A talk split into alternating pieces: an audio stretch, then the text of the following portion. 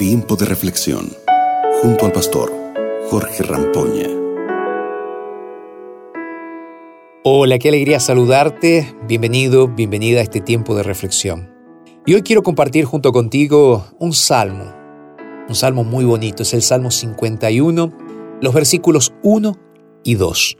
La Biblia dice lo siguiente, Ten piedad de mí, oh Dios, conforme a tu misericordia Conforme a la multitud de tus piedades, borra mis rebeliones. Lávame más y más de mi maldad y límpiame de mi pecado. Qué palabras lindas, ¿verdad? Ahora, déjame preguntarte algo.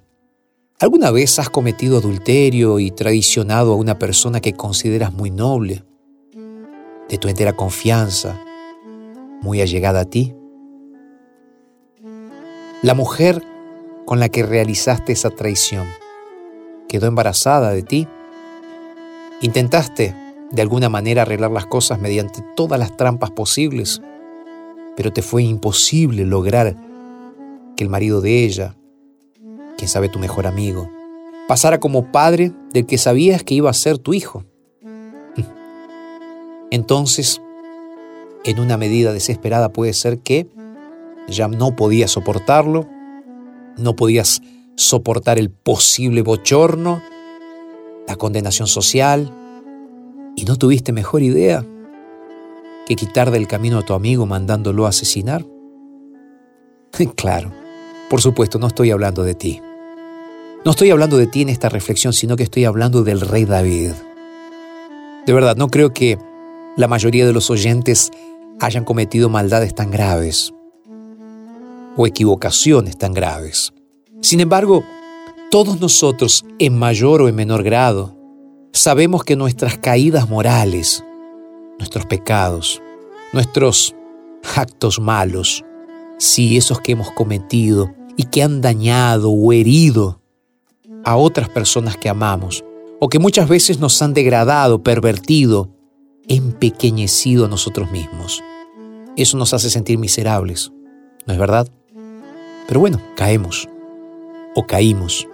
Puede ser que no hayamos llegado a los actos que David llegó, pero a veces tenemos pensamientos egoístas, avaros, pensamientos orgullosos, llenos de amor propio, envidia, celos, ambición egoísta.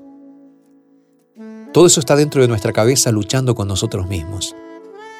Y repito, de alguna o de otra manera todos nosotros tenemos un poco de pecado en nosotros. Te pregunto algo. ¿No sentimos muchas veces que más allá del perdón humano, si es que lo hemos recibido, necesitamos el perdón, la comprensión y la restauración de Dios en nuestras vidas? Sí, de alguien que, aunque sea infinitamente bueno, puro y noble, sea capaz de decirnos, yo sé que estás arrepentido, yo sé que estás arrepentida. Sé cuánto te duele lo que hiciste. Y cuánto lamentas tu extravío. Sé que quieres ser distinto, limpio, limpia, bueno, buena. Y ahí Dios viene y te dice, te perdono. Yo te acepto como eres. Te comprendo en tus luchas morales y digo más, dice el Señor. Te voy a ayudar a transitar el camino. Muchas veces será doloroso, pero al final obtendrás la victoria. Si sientes la misma necesidad de David, debes saber que hay alguien superior, hay un Dios que te comprende y te dará el perdón que no mereces, pero que realmente necesitas. Por eso también hoy quiero invitarte para que le digas al Señor, Señor, ten piedad de mí, conforme a tu misericordia, conforme a la multitud de tus pecados, borra mis rebeliones. Lávame, Señor. Límpiame, Señor. Oramos. Padre, que esta oración sea una realidad en nuestras vidas. Es lo que te pedimos. En el nombre de Jesús. Amén. Que Dios te bendiga y que puedas disfrutar en este día el perdón transformador de Jesús. Te mando un abrazo y que Dios te bendiga. Acabas de escuchar Tiempo de Reflexión con el pastor Jorge Rampoña.